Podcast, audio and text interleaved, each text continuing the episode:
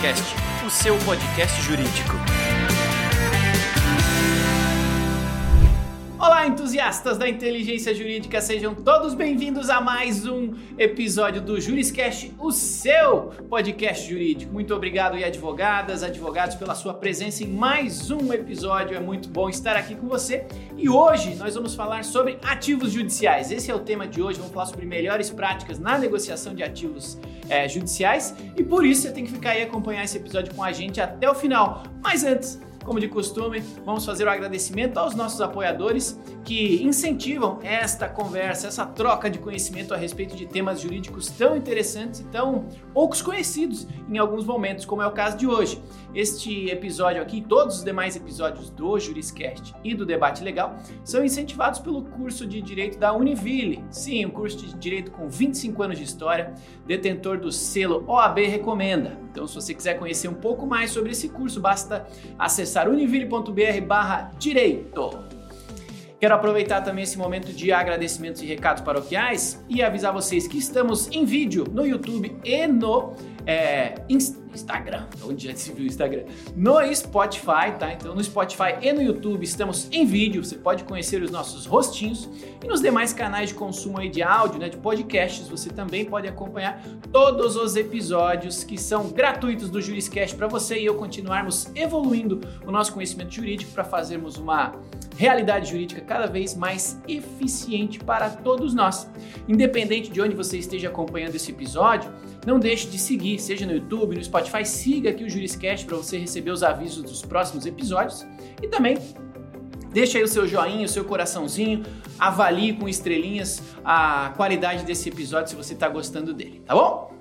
É isso aí, feitos aí os agradecimentos e os avisos, vamos ao que interessa, vamos ao episódio de hoje falar sobre ativos, negociação de ativos judiciais e para isso, como de costume, a gente tem uma especialista aqui no tema, doutora Thelma veio aqui falar com a gente sobre esse tema tão legal, doutora, doutora Thelma Garcia, e ela que é advogada com especialização em Direito Digital e mestrado profissional em Direito Empresarial pela FGV.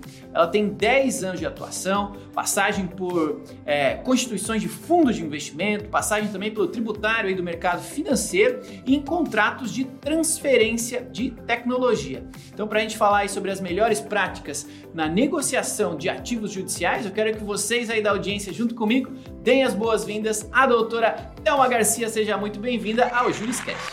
Olá, Tiago. Bem, obrigada pela, pela oportunidade de estar aqui para a gente falar um pouquinho sobre a sessão dos ativos judiciais. Né? Então, agradeço bastante aí a oportunidade. Espero que a gente tenha um bom papo. Legal, com certeza vai ser um bom papo, porque eu tô curioso. É, eu sempre estudo um pouquinho os temas quando eu vou conversar aqui com os convidados do Juriscast. E quanto mais eu estudo algo que eu não conheço, mais curiosidade eu tenho. Imagino que a nossa audiência seja assim também.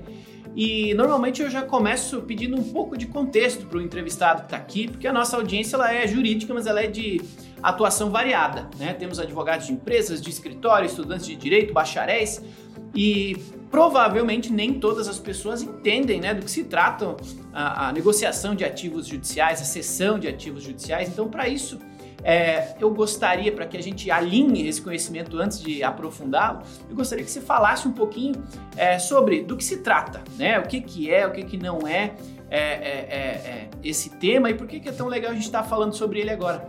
Perfeito, claro. Em termos gerais, né, a, a de, a venda de ativos judiciais é a cessão de créditos decorrentes de processos judiciais. Então, eles são cedidos de empresas, né, partes autoras ou pessoas físicas, para fundos de investimentos ou empresas que querem fazer é, um investimento específico né, decorrente da sua carteira de investimentos. Então, hoje, a gente tem um poder judiciário que é um dos maiores do mundo. Então, a gente tem uma gama muito grande de processos judiciais e uma grande parte desses processos eles geram créditos, né? Créditos judiciais que não são líquidos. Então a gente não tem uma liquidez para transferir esse crédito a qualquer momento, a qualquer hora, né? Então eles são, é, a gente tem também, além de ter a maior quantidade de processos judiciais, né, do, de todos os poderes judiciários, mais ou menos, é, a gente tem uma das justiças mais demoradas do mundo e uma das mais caras também. Então, manter um processo judicial ativo também é é, é custoso e é um judiciário que muitas vezes ele é ineficiente. Então, é, você já entra no judiciário porque você teve uma lesão, você demora para receber e acaba sendo lesado de novo pra, pela demora, por todo o custo que você tem para ter só um direito seu, né? É, receber um direito seu que foi lesionado. Então, é, no contexto ali de fundos de investimentos, né, o que, que acontece? É, os fundos de investimentos são compostos por investidores profissionais que são acostumados a pegar os seus, seus diversificar a sua carteira de investimentos e eles veem vantagem né, numa diversificação, numa certeza, numa, como se fosse uma, uma garantia de recebimento de crédito, de baixo, um investimento de baixo risco em processos, uh, processos judiciais. Então, diferente do advogado, que o métier dele é tocar o processo, o investidor, né, é, o advogado tem um métier no seu próprio escritório, né? Então, ele, o escritório dele é que provém a renda dele, né? Então, o fundo de investimento, ele, ele tem um, um métier que é botar o dinheiro e receber o, o retorno do seu investimento ao longo do tempo. Então, são duas expectativas que se alinham. O advogado, por constituir um crédito judicial, né? Então, ele, ele tem todo aquele métier para conseguir declarar um crédito judicial. E o fundo de investimento, ele tem ali o seu, é, o seu tempo de retorno. Então, quando as duas oportunidades elas se casam, né? Você tem uma boa negociação, tanto para um advogado quanto para um fundo de investimento. Então, é a possibilidade da gente pegar uma parte que teve uma lesão né, de algum direito, tem um crédito a receber e aí vender ela para um fundo de investimento, dando liquidez a esse crédito no momento da negociação, então ela vai receber.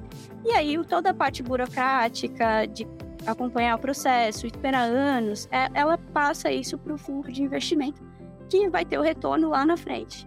Então, dinheiro para ele hoje, né, é mais barato para ele pagar hoje e receber lá no, no futuro. E para a parte é muito mais vantajoso para ela receber agora e dar o retorno lá e dar o, o andamento nos sonhos dela, né? Entendi. Legal, legal. Então, a gente está falando aqui, né, de, de repassar um processo e, e, e quem está passando esse processo, essa carteira de processos consegue né, rentabilizá-los no momento e quem vai tratá-los né, e, e, receber lá na frente, logicamente, vai receber um pouquinho mais por isso. Entendi a lógica. É, Vou fazer uma pergunta capciosa aqui, porque é, recentemente a gente estava falando, né, por conta do marketing jurídico, é, algumas, algumas Lawtechs e Legaltechs foram acionadas pela OAB por conta de mercantilização, né? A OAB tem uma preocupação em, em, em defender os advogados ou defender o mercado jurídico como um todo. Então, a minha pergunta aqui é, poxa, você falou aí de fundos, né, que compram essas, esses, esses ativos. É, qualquer um pode comprar, tem que ter algum fundo específico, tem que ter algum tipo de especialização, algum tipo de regulamentação específica, algum tipo de permissão específica, sim ou não. E do lado da OAB também tem algum tipo de regulamentação, algum tipo de melhor prática é, que os advogados aqui que estão nos ouvindo devam conhecer ou é algo que assim que é tranquilo, é de mercado, é, é possível fazer sem nenhum tipo de problema ou embaraço por conta de entidade reguladora e OAB no caso? Sim, é, a, quando a gente fala da sessão de crédito, a gente está falando de um, de, uma, de um instrumento jurídico específico regulamentado pelo Código Civil. Então, é uma operação que ela, apesar de não ser um, um título de crédito, né, ele é um, um título judicial, muitas vezes, ou ainda é uma expectativa de direito, é um direito creditório, né, que a gente chama, é, ela é uma operação regulada. Então, a gente já teve várias manifestações é, dos, superiores e do Supremo quanto à regularidade da sessão de crédito. Então, ela é uma operação totalmente lícita, ela é uma operação que já está sedimentada no mercado e ela é uma operação que é tranquila, as partes é, conhecem bem o processo, quando ela, a, a parte chega ou ela é abordada por um intermediador, já deixa claro o processo. É, os fundos é, que compram, é, eles são registrados na CVM, então antes da parte negociar, ela pode conferir os registros na CVM, porque é, principalmente aqui na, na Direcionativos, a gente trabalha bastante com fundos de investimentos é, de direitos creditórios não padronizados. Então, é, essa é uma atividade que é a captação dos investidores profissionais aberta né, ao mercado, é, investidores profissionais, né, que já tem mais de 10 milhões investidos em bolsa, é, eles ela é uma operação que decorre de registro na CVM. Então, é uma atividade regula regulamentada pela CVM, mas empresas também podem fazer a cessão de crédito desde que, enfim, tenham a disponibilidade de dinheiro. Vamos supor, uma empresa também pode fazer a compra desse precatório para fazer compensação, mas o que, que, que o ideal, né, é você trabalhar com fundos regulamentados, conhecer bem o processo, que é uma operação segura, já está sedimentada no mercado. É, recentemente, em 2021, a gente teve também, a gente já viu uma bastante dúvida né, na, aqui no nosso, na nossa atuação sobre a cessão de créditos trabalhistas. Então, quando a gente fala de cessão de créditos a gente não necessariamente está falando exclusivamente de precatórios, né? Que é o mais conhecido no mercado. Então, quando a gente conversa, ah, você compra precatório? Sim, a gente compra precatório. Esse é o mais sedimentado de todos. Mas a gente também atua com trabalhistas. E recentemente, em 2021, finalzinho do ano, teve uma decisão que ela tirou toda e qualquer dúvida de que é possível sim haver cessão de direitos trabalhistas. Inclusive, é uma forma de você, é, por mais que a justiça do trabalho ela seja mais rápida né, do que uma justiça comum ou do que uma federal, ela está trabalhando com direitos muitas vezes as pessoas que estão sem renda, né? Então, você fazer essa sessão, para quem está ali precisando de dinheiro, às vezes, para uma justiça atuar em um, dois anos, é muito rápido. Mas para uma pessoa que perdeu o emprego e tem aquele direito para receber e já teve a violação, às vezes dois meses é bastante tempo, né? Então a justiça já, a própria justiça do trabalho já regulamentou e já entendeu que é válida, né, a cessão de direitos creditórios na esfera trabalhista também. Então, é uma atividade que ela pode ser regulamentada quando a gente está falando de fundos de investimentos, FDICs, NPs, mas ela também pode acontecer por empresas, né? É, desde que, é, utilizando aí um instrumento de cessão de direitos creditórios, né, com antecipação de crédito, e aí por uma atividade, é, um processo regulamentado com empresas que estejam ativas, né, e com seus, é, com suas boas práticas, sites, comunicação tudo funcionando perfeito. Legal. Legal. Vou colocar aqui agora o chapéu da audiência novamente. Imagino que, que existam aqui na audiência escritórios de advocacia ouvindo e pensando: hum, eu tenho aqui uma carteira no meu, no meu escritório. Será que tem negócio para mim nesse negócio aí de sessão, né, de ativos judiciais? E com certeza tem outro grupo de ouvintes que está pensando, legal, gostei, eu tenho dinheiro, será que eu posso né, comprar, será que eu posso né, fazer negócio com isso, com, com esse tipo de, de sessão, né, compra dessa sessão? Então, para você que trabalha exclusivamente com isso, né, que tem uma atuação é, já consolidada e com muita experiência na área, eu gostaria que você esclarecesse para a gente, para a audiência, é, a quem interessa comprar né, esse tipo de ativo, esse, esse esses volumes de ativos, essas carteiras de ativos judiciais, e a quem interessa vender. Quais são as características que normalmente você encontra nas pessoas que estão querendo comprar e vender esse tipo de, de ativo, para que quem está lá ouvindo se veja nesse negócio. Opa, posso vender, posso fazer um dinheirinho rápido, ou não, posso comprar, posso fazer parte desse negócio. Como é que se caracteriza aí é, as características de quem compraria e venderia esses títulos, esses, essa seção aí de ativos judiciais? Perfeito. Eu vou trabalhar primeiro então aqui com quem compra, né? Quem compraria uhum. os ativos judiciais geralmente são é, investidores ou ah, que veem uma possibilidade de diversificação de carteira né, em ativos judiciais né, e que eles trabalham, que estão acostumados ou que essa não provém a principal renda deles, né? Eles já têm os seus negócios principais, então eles colocam dinheiro ao longo do tempo, sabendo que não vão precisar desse dinheiro no prazo médio e longo prazo, né? Que seria de, cinco, de dois a cinco anos, mais ou menos. Ou 10 anos, se a gente estiver falando de algum precatório. Então, isso é interessante para quem tá, quer diversificar a carteira, já estou tranquilo. Ou então sou investidor profissional, já invisto em bolsa, já invisto em FDICs. Então, ele investe num FDIC e aí o FDIC vai fazer toda essa gestão de ativos, de ativos né, judiciais. Né? Para ele é interessante por quê? Porque quando a gente fala de ação judicial, é, a gente está falando de um risco baixo e risco médio, mais ou menos, né? Dependendo da ação judicial que a gente está falando. Mas, via de regra, é, para o investidor é atrativo algumas ações cíveis indenizatórias que já tenham decisões consolidadas no mercado. A gente tem uma previsibilidade, mas que para a parte que está ali recebendo vai demorar muito tempo para receber, é, que para ela receber esse valor. Então, para ele é tranquilo, ele tem uma certa previsibilidade, um risco de médio a baixo, né? E se a gente está falando de precatório, ele já tem aquele título constituído, aquele título judicial constituído. Então, para ele é muito vantajoso também colocar esse dinheiro. Ele vai receber a correção de juros, os juros da, da própria Selic, atualização, a partir de 2022 ali, que são os títulos é, que, que veio a correção com a PEC, né? Então, ele vai ter um retorno seguro, então baixíssimo risco, o investimento em precatório, ele fica um pouco ali instável em questão político-econômica, que nem até, até ano passado, até a PEC de 2021, a gente tinha ali um cenário nos precatórios federais, por exemplo, que é o precatório emitido até 1 de julho, ele seria pago já no ano seguinte. A partir de 2 de julho, ele seria pago no próximo ano, de acordo com as leis das diretrizes orçamentárias. Ele fica é, dependente do cenário político-econômico, por quê? Com a pandemia, guerra, cenário externo, né?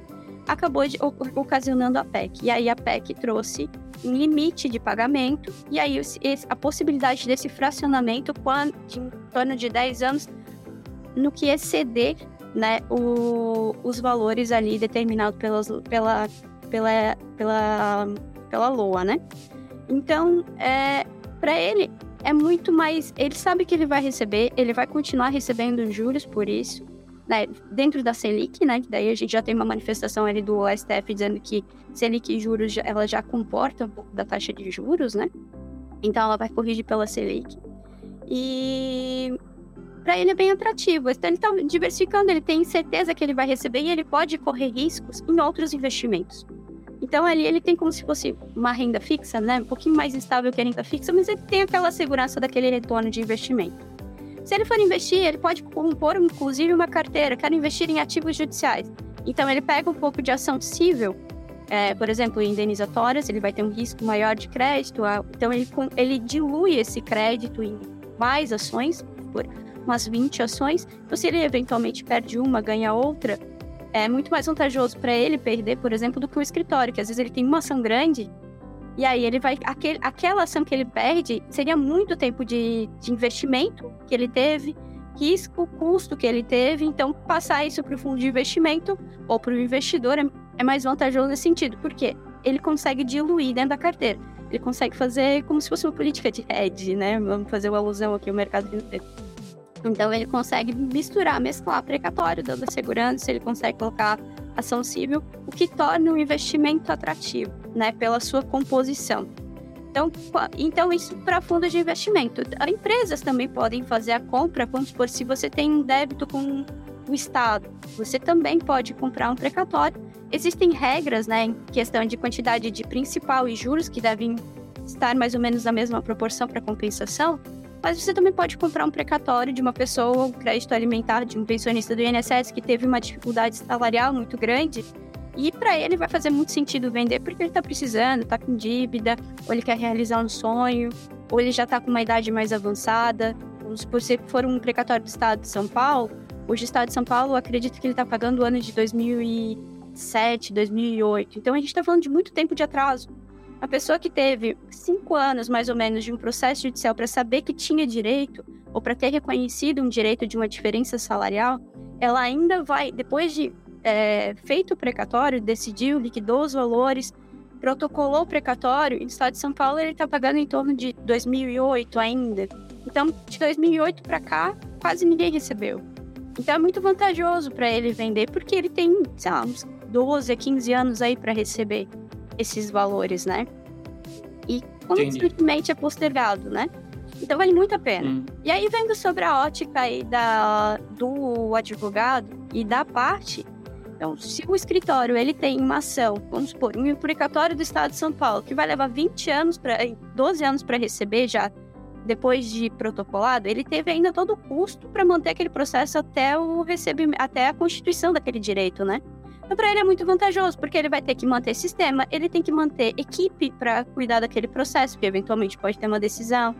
Então, ele tem que manter constantemente daquele processo, ele vai ter que pagar uh, é, alertas de estimações, o quanto que ele poderia estar otimizando essa equipe. Então, por mais que ele venda, é, ao final, quando ele receber esses, esses honorários, talvez o lucro que ele teve do recebimento já tenha sido consumido por um custo invisível muito grande ao longo dos anos. Né, de escritório, aluguel, secretária, estagiário, advogado. Então, tudo isso vai gerando um custo, né? Que é um custo invisível, né? Quando a gente recebe. Mas que ele gerou e ele poderia ter antecipado esse, esses valores, ter antecipado uns 12 anos ali do seu, do seu precatório e ele pode investir, otimizar essa equipe que está ali só fazendo a manutenção do sistema, está captando novos clientes e tirando que, por exemplo, quando demora muito tempo a pagar, o cliente, ele para o advogado, ele já começa a ligar. Poxa, mas meu vizinho já recebeu o precatório. Meu amigo, aqui ele já recebeu, por que, que eu não estou recebendo? Disseram que tem advogado que está recebendo Sim. no lugar do seu cliente. Então, assim, isso toda a parte, o advogado ele não pode fazer o marketing dele, né, como uma empresa, uma startup, né? Então esse tem os limites éticos da OAB. Então ele trabalha muito com a credibilidade dele. Então o cliente para ele é atrativo enquanto o cliente está ganhando. Então ele ganhou ali, ele está no ápice da atuação dele. Ele ganhou o direito, poxa, esse advogado é muito bom, ele ganhou meu direito. A partir dali, pro advogado, ele começa tá demorando. E aí ele começa a ligar. Mas, poxa, será que se tu ligar pro, pro juiz, tu não vai conseguir receber meu precatório antes? Então, isso acaba que a, tira um pouco da. Não vou dizer que tira da credibilidade, mas acaba trazendo mais é, trabalho para o advogado em fazer a manutenção desses clientes, né? E de alguma forma, poxa, mas ele levou 12 anos para receber. Nunca é o, o Estado, é sempre o advogado que é o que vai passar, vai ser o mensageiro da informação. Então ele tira, vendendo para ele, ele consegue otimizar essa equipe, tira todo esse custo invisível que ele tem. Ele pode trazer para essa carteira, vamos supor que ele tenha 10 precatórios. Ele desses 10 precatórios, ele traga 10 processos vantajosos para ele, vale muito a pena. Então, se a gente está vendo um advogado, ele tem ali uma, uma carteira de processos judiciais. Então, ele vai separar ali, ele vai classificar. Poxa, esse, esse, essa carteira de aqui de processos, eu ainda estou trabalhando numa tese que vai ser bem legal e vai me trazer bastante credibilidade para mim no mercado. Eu vou conseguir bastante cliente. Então, teses boas que não vale a pena para ele ceder. Então, é, não, mas essa carteira aqui, eu tenho uma carteira previdenciária, não é bem meu métier, ou então já estou esperando há muito tempo para receber esses honorários. Vale a pena ceder? Vale a pena você ceder, porque você vai tirar esse custo invisível, né? Ou então são processos judiciais que, poxa, são clientes bons, mas o cliente também está precisando de dinheiro e para mim só está atrapalhando dentro aqui do não tem mais tanta atuação nesse processo ou ele não vai me agregar em nada se eu ganhar, não vai me trazer credibilidade, o cliente já é meu. Então esse tipo de processos ou meu cliente está precisando de dinheiro, você pode ceder, inclusive ofertar para o cliente, porque para o cliente é muito vantajoso. Se ele está precisando de dinheiro, às vezes mais vale ele vender um precatório ou vender um processo judicial civil ou societário porque para ele é mais vantajoso do que pegar um crédito junto ao banco, que vai ter um juros muito maior do que os juros que ele tem para receber do precatório. Então, essa é uma operação. Legal, entendido. Bem atrativa, né, para as partes, né, tanto para o advogado quanto para o investidor. Sensacional, gostei. É, essa doutora Thelma, né, Thelma Garcia, falando com a gente aí sobre melhores, melhores práticas na negociação de ativos judiciais é, um tema super legal que provavelmente fez brilhar os olhos aí de alguns advogados que estão nos ouvindo. É, Antes de eu seguir para o próximo item, eu quero pedir para você que está nos ouvindo é, para seguir, seguir a mim, arroba Thiago Faquini nas redes sociais. É um prazer me conectar com cada um de vocês. As redes sociais são para socialização, então me siga lá, socialize comigo. E claro, siga aqui o Juriscast, os canais do Juriscast para que você receba os avisos dos próximos episódios. Comente esses episódios, avalie esses episódios para eu saber se estamos criando aqui é, episódios legais, conteúdos legais. Se você está gostando do que a gente está trazendo aqui para você conhecer e evoluir junto conosco. Tudo bem? Bom, Thelma, eu fiquei com uma dúvida agora. Você falou, né? Pô, investidores compram, os advogados podem vender, o próprio cliente final, né? O próprio consumidor pode vender. Beleza, mas é, eu entendi que você, né, doutora Thelma, através da sua empresa aí, Direcionativos, é, ou vocês são um fundo, ou vocês são um intermediador, mas vocês compram esse tipo de, de, de, de causas. É isso mesmo? Entendi certo? Isso. A gente trabalha aqui na, na Direcionativos, a gente trabalha com intermediação do crédito, então a gente tem fundos, é, a gente trabalha com vários fundos que já são é, conhecidos, já tem um processo sedimentado, não vão gerar nenhum tipo de dúvidas ou instabilidade para a parte que vai vender né, o seu crédito ou para a parte que quer investir, a gente também é, consegue dar essa segurança, desde a gente deixa muito claro para o investidor o nosso processo e muito claro para a parte que está vendendo o seu crédito, né? Como é que eles funcionam? Todos os nossos fundos hoje que a gente trabalha é, são é, regulamentados, possuem esteiras ativas, todos eles com a CVM é, certinha, tudo regulamentado, ativo e funcionando. Assim. Então a gente tem um processo muito claro. Quando a gente compra, a gente já entra em contato, a gente já diz todas as etapas do processo, em quanto tempo que a parte vai receber.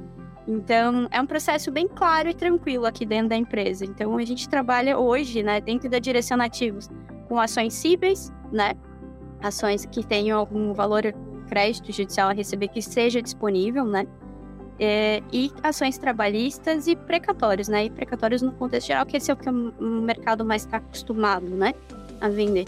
Legal. Você até adiantou outras perguntas, outras dúvidas que eu tenho aqui, porque eu tô me imaginando, né? Pô, eu, eu já tô me vendo aqui, pô, posso ganhar o dinheirinho junto com a direção ativa, sim ou não, Bem, acelerar um recebimento, né? Já tô pensando, já tô pensando. Mas, né, novamente, me colocando aqui é, no papel da audiência. Então, com certeza a audiência se colocando nessa posição de imaginar deve estar perguntando, se perguntando duas coisas. Uma você já meio que adiantou, né? Que é, poxa, é, quem que eu busco, né? Que, que características um parceiro confiável precisa ter? Em quem que eu posso confiar? Porque não é assim, ah, vou vender para qualquer um, né? Que garantia eu vou ter que vai dar tudo certo, que o meu cliente lá na ponta vai ser atendido, que eu não vou ter nenhum problema, nenhum dilema ético com o meu cliente, né? Então, é, queria lhe perguntar primeiro, com relação a isso, assim, que características olhar quando você for pensar em vender sua carteira, for pensar em, em repassar, né? Esses ativos que você tem à sua disposição, o que, que você considera relevante que essa pessoa avalie antes de fazer esse repasse é, se teria ou não, ou qual é a melhor forma de tratar eventuais dilemas éticos. E um pouquinho você falou também sobre quais é, tipos de ativos que você, direcionativos, tem interesse, né? Até para filtrar a galera que está nos ouvindo, para ele já se ver, pô, se eu tiver processos ou uma carteira com essas características, eu vou lá falar com a direcionativos que está tranquilo. Mas por fora disso, talvez não seja legal, não seja o, o, o foco da direcionativa. Então, uhum. fiz uma pergunta com várias perguntas, mas tentando fatiá-las. O que avaliar para considerar um bom parceiro, uma boa referência para vender os meus ativos se eu quiser vender. É, se há ou não há algum dilema ético nisso que precise ou que deva ser tratado. E por fim, se for vender para direcionativos, que tipo de carteiras e processos vocês estão buscando, têm interesse em negociar. Uhum. Não, perfeito. É, ali, é, né, para a parte, o que, que seria atrativo vender? Processos que hoje, por exemplo, hoje a gente não trabalha na direcionativos com direitos que não estão judicializados. Né? Então, essa é uma função do advogado e a gente respeita muito isso e a gente quer né, sempre ter o advogado perto do nosso lado. Então, é, processos judicializados, preferencialmente que já tenham uma sentença, né, direitos a receber, é, direitos disponíveis. Então, pensão alimentícia, a gente já não pode receber. Então, não são direitos disponíveis. Então, tem que ser um direito disponível, um crédito, uma discussão contratual. Então, derivado do cível, né? Poxa, teve um atraso de obra, preciso receber o valor do meu imóvel. E já teve uma decisão judicial e eventualmente já teve um tema repetitivo. Isso tudo a gente tem bastante interesse né, na compra, então que já estejam ali no estágio já a partir de segunda instância, numa apelação. É, processos trabalhistas também que tenham rescisão, é, valores, indenizações também, danos morais a gente também pega né? Desde que já também já estejam ali com uma decisão em recurso ordinário. É, e tributários. E aí o tributário a gente vai pegar sempre um pouquinho mais no estágio avançado, porque sempre existe uma, uma constitucionalidade envolvida, né? Que inclusive ela é muito vantajosa para o advogado constituir a sua credibilidade, né? Até ele ter essa decisão final, especialmente dos tributários, né? Então a gente, os tributários a gente compra ali mais já quando já está próximo ali da liquidação, já tem um valor em controvérsia a gente já, já consegue tramitar processos previdenciários, né? Que tem um contra o INSS, contra alguns fundos de previdência privado, contra alguns é, contra empresas públicas, a gente, a, a, gente também faz esse tipo de negociação.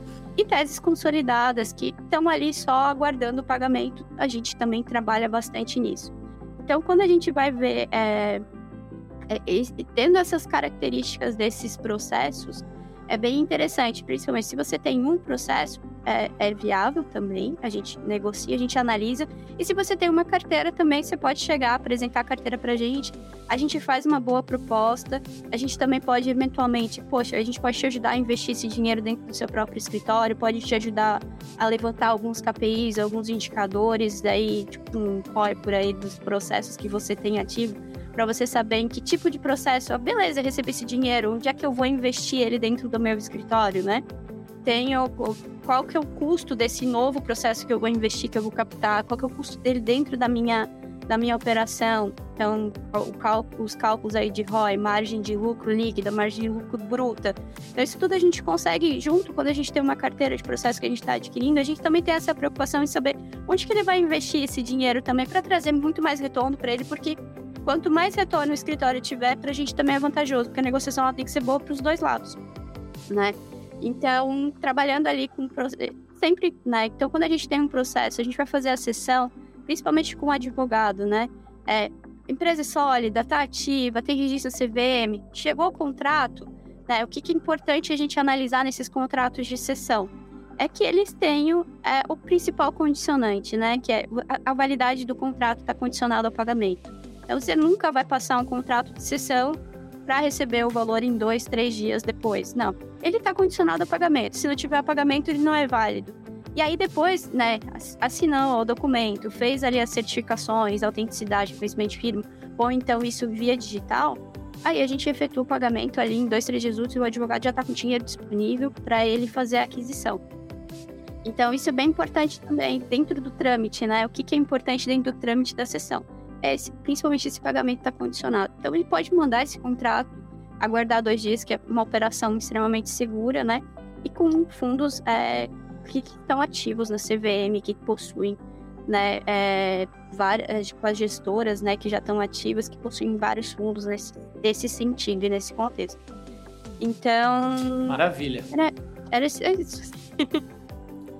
Legal. É, agora, indo para o final da nossa conversa aqui, mas novamente eu fiquei com outra curiosidade, é, pensando como advogado, qual é a, a dúvida que o advogado vai ter, né? Poxa, invisto mais tempo e mais tempo e dinheiro né, numa causa para ganhar um pouquinho mais lá na frente, ou, né, é, repasso essa causa aqui, consigo rentabilizá-la mais rapidamente, talvez não na mesma proporção, mas mais rapidamente. É, acho que esse cálculo, né, esse cálculo pô, do custo ao longo do tempo de uma causa, pode gerar confusão na cabeça de alguns advogados, pode ser difícil de calcular, pode ter gente que nem pensou nisso ainda, está pensando nisso agora. É, como é que é a sua experiência nesse caso? Assim, é, no geral, vale a pena? Sempre vale a pena? Depende da estrutura do escritório, do número de pessoas. Como é que costuma ser esse cálculo desse ROI que você falou, né? Desse retorno do investimento ou do quão é, interessante é essa antecipação para o escritório, para o advogado? Tem uma, uma metodologia, tem uma calculadora, tem uma consultoria de vocês ou assim, é, cada um faz seu cálculo e vamos ver no que dá. É, a gente costuma usar vários, vários cálculos ali, né? Então a gente costuma ter principalmente os principais perfis, né? De, de processos determinar dentro do escritório quais são os principais perfis desse processo e quanto tempo que ele é, ele costuma andar. Aqui dentro da Direcionativos, a gente costuma, quando a gente investe uma tese, a gente costuma ter uma previsibilidade e montar alguns dashboards aqui de quanto tempo a gente prevê que essa causa vai andar ainda para frente com base aí num, num histórico de processos. Então, para um advogado, para ele calcular, por exemplo, o, ROI ele vai ser calculado, ele pode calcular, ele pode usar essas métricas de várias formas, né? Ele pode pegar isso ao final do ano e saber o custo geral do escritório, ou ele pode pegar isso individualizado pelo processo. Então, se ele pegar pelo processo, quanto qual que é o custo dele? Isso é uma coisa, um grande desafio para o advogado saber qual é o real custo dele, quanto que esse processo é, consumiu dos meus advogados via timesheet estimativa de horas, usou quanto da minha estrutura hoje, né? Então, ele pega esse custo, se ele tem ou ele estima. O ideal é sempre que ele tenha esse custo, né? Qual, qual quantas horas isso custou do meu advogado especializado? Quantas horas isso custou do meu administrativo para gerir isso, né? Ele pega todo esse custo ao longo dos anos, pega a quantidade de processos dele pelos ele deve ter vários sistemas dele ali funcionando, né? Então, um sistema que peticiona, um sistema que faz a gestão. Divide ele, faz uma conta ali meio rápida, ali divide pela quantidade de processo vê mais ou menos quanto que aquele sistema custa para aquele processo, né? E aí ele pega né, tira o quanto que ele recebeu desse processo, tira o custo, divide pelo custo e vai dar em números absolutos, e aí ele multiplica ali pelo percentual e aí ele tem uma estimativa de quanto aquele processo rentabilizou. É, o ROI ele não trabalha no tempo, né? Então, tipo assim, se eu tivesse investido esse dinheiro aqui em 2020, quanto que eu teria hoje para fazer esse comparativo? Mas ele consegue ter uma noção de quanto que aquele ativo rendeu para ele. E aí, se ele, ele consegue fazer essas estimativas, principalmente para saber onde realocar esse dinheiro, né? Então, para saber se vale a pena vender ou não, é, ele precisa saber muito bem onde que ele vai investir. Se ele não, vai, não sabe ainda muito bem onde investir, a gente consegue ajustar ele para que ele consiga né, ter novas, novos, novos clientes ali, né? Ou onde direcionar o custo dele. Mas a gente faz ali uma estimativa de. A gente acaba projetando, né? O quanto que esse, esse, esse valor que você recebe hoje, com o seu ROI de outros processos, se você investir, o quanto que você teria ele no mesmo período que você receberia esse processo. Via de regra, ele é muito mais vantajoso. Então, esse, a gente acaba fazendo é, mais caso a caso, né? Mas a gente consegue fazer Sim. esses comparativos, principalmente se eventualmente ele está precisando de capital de giro, que escritório também precisa, assim, a gente, a, o advogado ele trabalha muito como horista, né? Então ele vende as suas horas, só que as horas são limitadas, né? Então ele também tem uma certa dificuldade, ele é muito bom no problema do cliente, mas às vezes olhando a própria gestão interna do seu escritório, ele, ele pensa que, né? Meu Deus, é agora. então, trazendo esses indicadores, para facilita bastante para saber onde que ele consegue investir, né? Maravilha, maravilha. Gostei e entendi que toda ajuda é bem-vinda nessa hora, né, para fazer um bom investimento, para fazer uma, uma, uma boa alocação aí dos recursos e, acima de tudo, tomar a decisão correta, se vale a pena ou não ceder esses ativos, né, repassar esses ativos e entendi que vocês ajudam nessa hora. Então, para a gente terminar aqui a nossa conversa, é, entendo que é um assunto complexo, e eu gosto sempre de terminar pedindo referências para que a nossa audiência continue estudando o tema, continue dando um passo extra depois de finalizar a audição desse episódio. Então, quero lhe pedir a gentileza que você é, repasse aí para a audiência como que eles podem fazer para né, entrar em contato com a doutora Thelma, com a Direcionativos, e se você tem alguma outra recomendação de tema, vídeo, curso, pessoas, arrobas aí para a gente ajudar a nossa audiência a continuar se aprofundando mais nesse tema tão divertido que a gente descobriu por aqui hoje. Perfeito, Thiago. É, eu trouxe, assim, a Direcionativos, ela é uma empresa, ela tá nas mídias sociais, é só nos chamar, chamar no WhatsApp. A gente ali vai atender por e-mail, nosso site. Então a gente atende ali, bate um papo legal com um advogado. É, eu trouxe também outras referências, né? Então, muitas coisas a gente traz ali o site, do próprio site da CVM já vai trazer o um indicativo na hora de fundos, né, que estão ali, se estão bons, como é que está a alocação desse fundo, inclusive a CVM traz essa informação. Então, mas eu também trouxe três referências aqui de livros, né? Um seria mais voltado para o mercado de fundos de investimentos, para ter segurança do, da operação, né? De como é que é regulamentado, que é Fundo de Investimentos do Roberto Calado. E também trouxe aqui Gestão Eficiente de Escritório de Advocacia, do Mário Ezequiel. Seria uma boa indicação aí para para a gente trabalhar os dois temas, né? Como você gerir e como né, otimizar a sua equipe. E aí fica a possibilidade da sessão de crédito como uma renda alternativa e mais imediata para poder alavancar alguma operação ou inclusive captar novos clientes. Maravilha, meus amigos! Esta é a doutora Thelma Garcia, nos ajudando a entender e nos aprofundarmos um pouquinho mais sobre esse tema tão legal aí de trabalhar com as melhores práticas, né, na sessão aí de ativos judiciais, né, no, no repasse de ativos judiciais. Adorei a conversa, lhe agradeço muito pelo seu tempo, pela sua presença e pelo compartilhamento de tanto conteúdo legal aqui. Muito obrigado, doutora. Eu que agradeço, Thiago. Muito obrigada.